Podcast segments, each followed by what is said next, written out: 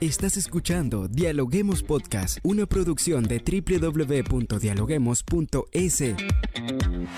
Cientos de académicos analizan, opinan y debaten. Son voces frescas que llegan a renovar la opinión pública desde una perspectiva diferente. Somos la puerta de entrada a la academia. Somos el nexo de la academia con la comunidad. Escucha nuestro podcast en Spotify o a través de la web www.dialoguemos.es. A continuación, Rangira Briseño debate junto a expertos, académicos y estudiantes los temas más curiosos del planeta. Hola, hola, ¿qué tal amigos? Bienvenidos a un nuevo episodio más de Dialoguemos Podcast. Como siempre saludamos a los que se conectan en el Ecuador y en el mundo a través de la www.dialoguemos.es. Soy Rangira Briseño y estoy lista ya para dialogar como siempre con los académicos de las universidades más prestigiosas del país. En esta oportunidad traemos un tema súper interesante porque vamos a abordar todo lo que tiene que ver con gastronomía a propósito de la Semana Santa, una celebración para la cual ya se prepara el Ecuador. Y para hablar sobre este tema, hoy nos acompaña Esteban Tapia, él es chef y profesor de la Universidad San Francisco de Quito. Bienvenido a Dialoguemos Podcast. Hola, muy buenas tardes, muchas gracias por la invitación y para mí un gusto estar aquí en este espacio y conversar sobre lo que más me gusta, que es la gastronomía, la comida, el patrimonio, la cultura y todo lo que se relaciona con la, con la alimentación. Así es, en Ecuador el sabor, la comida, el turismo, todo esto está relacionado. Y a propósito, como bien lo comentaba, la Semana Santa ya se celebra, es uno de los feriados quizás más importantes que tiene el país.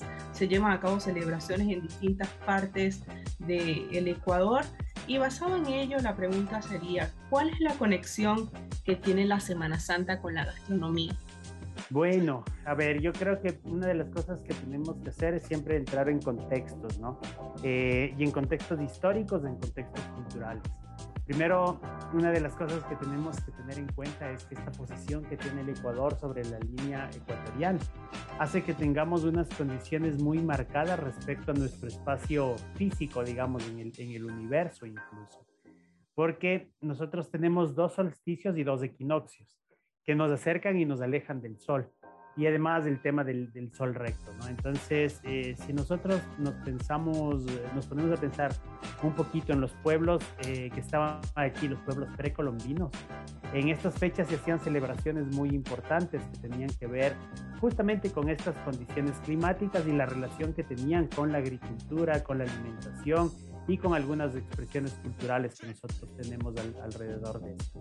Entonces, mm, eh, tenemos que tener en cuenta que el equinoccio, el equinoccio que se da alrededor del 21 de marzo, es el, del florecimiento, el de los granos tiernos, eh, cuando se apagaban todos los fuegos y el día del sol recto se recogía el fuego que iba a alumbrar y acompañar durante todo el año a, las comunidades, a las personas, y se celebraba justamente esto, el, inicio del nuevo año andino. Entonces, en esta época em, se celebra también eh, que existen granos tiernos, que los granos son frescos, y estas celebraciones siempre tenían que ver con la comida y con la agricultura y con todo lo demás. Eh, luego tenemos el, tema de la colonización, del colonizaje y que gastronómicamente significó también una mezcla, un sincretismo que hace que las expresiones eh, culturales, gastronómicas y alimentarias también se mezclen junto con otras más, ¿no? Y eh, por ahí se superponen unas y otras y una de las cosas que, me gusta sobre todo discutir con mis estudiantes al, preguntarles por qué comen fanesca, ¿es una tradición católica, es una tradición de la Semana Santa? Pues generalmente dicen que sí, eh, pero luego haciendo un poquito de reflexión, la iglesia manda hacer ayuno, la iglesia católica en este, en este día especial, el Viernes Santo. Y nosotros aquí comemos fanesca, comemos molo, comemos higos, tomamos vino, hacemos tal vez uno de los días de, mayor consumo de, alimentación del año. Justamente le iba a preguntar eso, Esteban. Hablando de la fanesca, bien usted lo, lo comentaba, tiene un poco de tradición indígena. ¿Cómo se pasan estas tradiciones de una generación a otra y se mantienen allí intactas en el tiempo? Sí, bueno, este de mantenerse intacto es súper complejo, ¿no? Porque recordemos que la alimentación también viene primero de nuestras raíces, de lo que aprendemos de nuestros abuelos, después de nuestros padres, y que vamos a transmitir a nuestros hijos y ojalá a nuestros nietos. Em, pero también es un contexto cultural, es algo que va cambiando, como la música, no sé, como el cine, como todas estas expresiones que tienden también a buscar su identidad en las nuevas generaciones y que tienen sus formas de, de expresión. Entonces, por ponerte un ejemplo clarísimo, ¿no es cierto? Si yo tengo una familia y la familia de mi lado paterno es del norte del país, donde se hace una fanesca que tiene algunos ingredientes particulares, por ejemplo los mellocos. Y tengo una, eh, la familia materna, de mi línea materna, viene de la ciudad de Quito, donde nosotros encontramos que hay una fanesca que tiene algunas cosas específicas, como por ejemplo poner la col muy bien picada al inicio en el refrito de la fanesca. De pronto se juntan estas dos familias y crean una nueva que tiene la col, pero que también tiene los mellocos.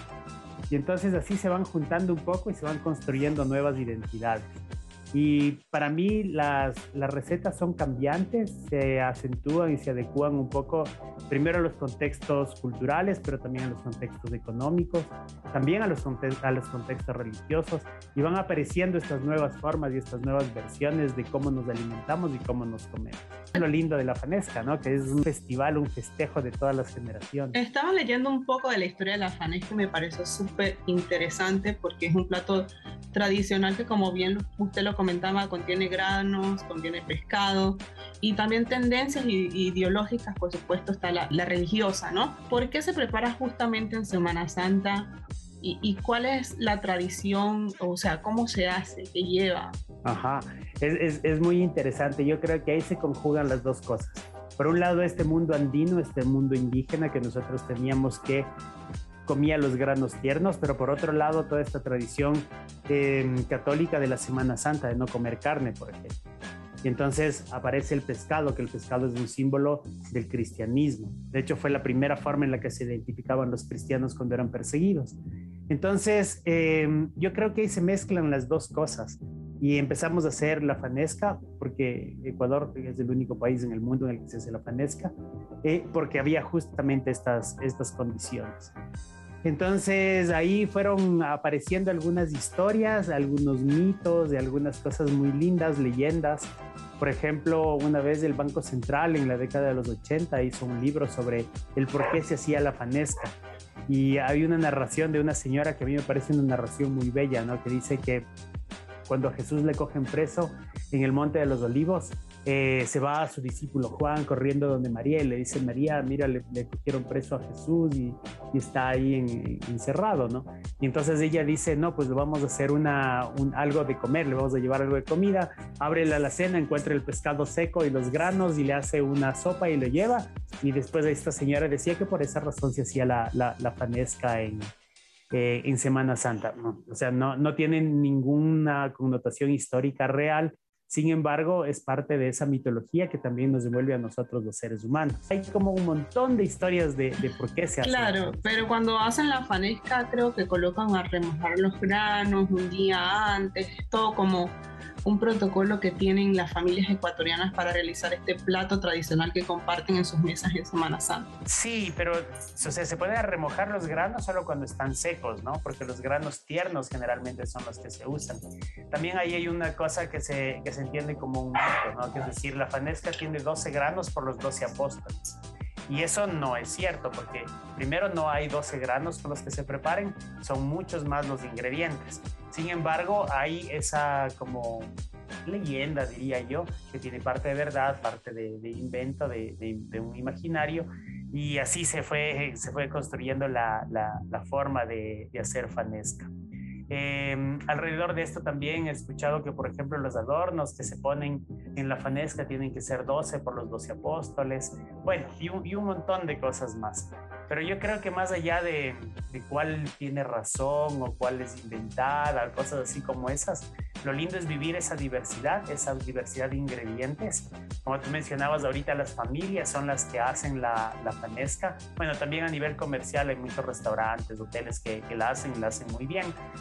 Eh, sin embargo, por ejemplo, te cuento mi historia personal. Mi abuela hacía la, la fanesca. Y cuando mi abuela hacía la fanesca, invitaba a la gente que llegaba desde el día lunes, de inicio de la Semana Santa, a pelar los granos.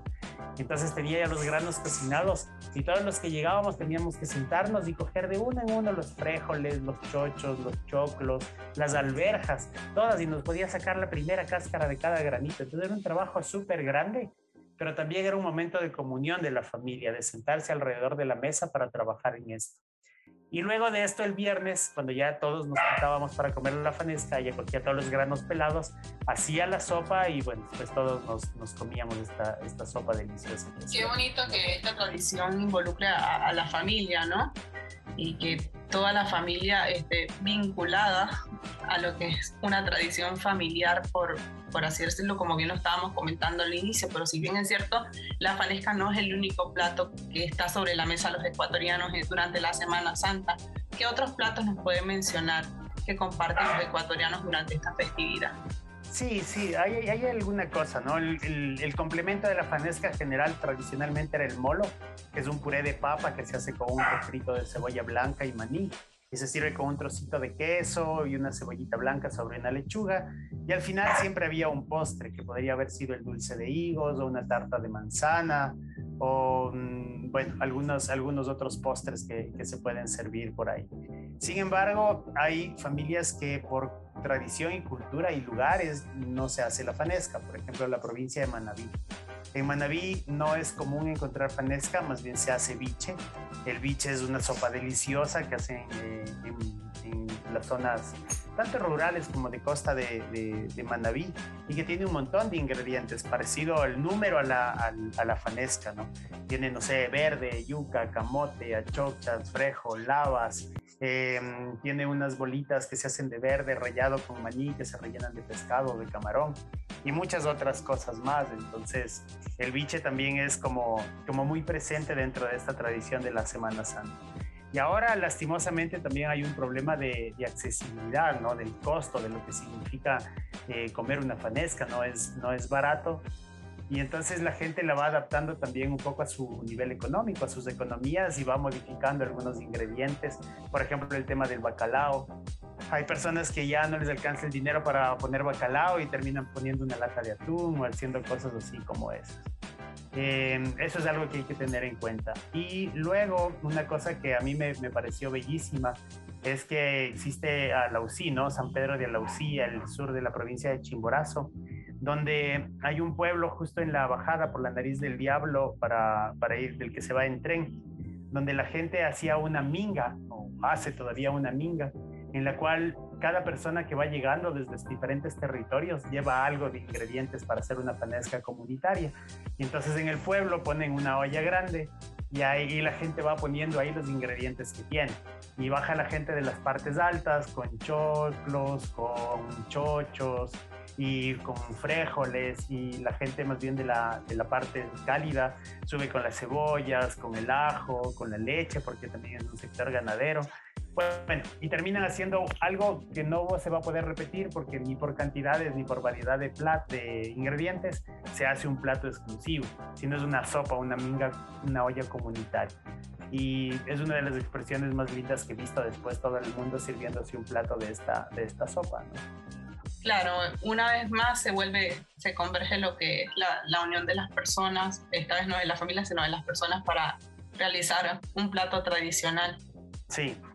Qué interesante todo esto que nos está comentando acerca de la diversidad que tiene el Ecuador en un solo contexto que es la, la gastronomía y como bien usted lo comentaba, que se hace que una receta sea específica mágica y especial porque se comparte con amigos y se comparte con la familia, que es lo, importante, ¿no? Una vez más, el día especial converge con, con, un plato especial en la mesa de los ecuatorianos. Ya para ir finalizando, ya a propósito de lo que va a ser este feriado de Semana Santa, ¿algún mensaje final que nos quiera dejar acerca de este tema tan importante como lo es la gastronomía y la celebración de la Semana Mayor? Chévere. A ver, yo creo que lo más lindo de las tradiciones es mantenerlas vivas. Es decir, eh, si nosotros nos caracterizamos por tener una cocina diversa, vivamos esa diversidad. también una de las cosas que tenemos que tener en cuenta, sobre todo desde las ciudades, es que nuestras decisiones de consumo influyen muchísimo en lo que nosotros em, hacemos y cómo se dinamiza la economía alrededor de los alimentos. Entonces siempre va a haber la invitación a conozcamos quién produce nuestros alimentos, veamos quién los produce de una manera limpia, que contribuye a que nuestro planeta se mantenga limpio, que evitemos un poco estas contaminaciones que nos llevan a hablar de, de cambio y de crisis climática alrededor de, no sé, la capa de ozono y un montón de cosas más que se van destruyendo. Y, y todo eso viene de, sobre todo, la alimentación, porque está demostrado que la agricultura es la segunda fuente de contaminación en el mundo. Entonces, si nosotros nos acercamos a pequeños productores, gente que produce de forma natural, agroecológica y todo lo demás, estamos contribuyendo también a ser efectivos, a ser eficaces y a ser afectiva nuestra comida y de cuidado. Así es, y algo muy importante, ¿no? Que no hay que dejar que se pierdan las tradiciones que las tradiciones permanezcan allí en la familia, de generación en generación, como bien lo comentábamos al principio. Esteban, muy interesante todo lo que nos comentó en esta entrevista el día de hoy. Muchísimas gracias por acompañarnos en Dialoguemos Podcast. No, muchas gracias a ustedes, siempre a las órdenes. Disfrutemos la fanesca, disfrutemos del biche, comamos, vivamos, riamos, que seamos felices y también cuidemos un poco nuestro entorno y nuestro planeta. Gracias por escucharnos. No se olviden de seguirnos en nuestras redes sociales, Facebook, Twitter e Instagram como Dialoguemos Info y visitar nuestra página web dialoguemos.es. Soy Rangira Briseño y seguimos dialogando en podcast. Esto fue Dialoguemos Podcast. Escucha todos los programas de Dialoguemos Podcast en www.dialoguemos.es. Suscríbete para no perderte ningún episodio. Estamos en Spotify. Sigue escuchando Dialoguemos Podcast, el nexo entre la academia y la comunidad.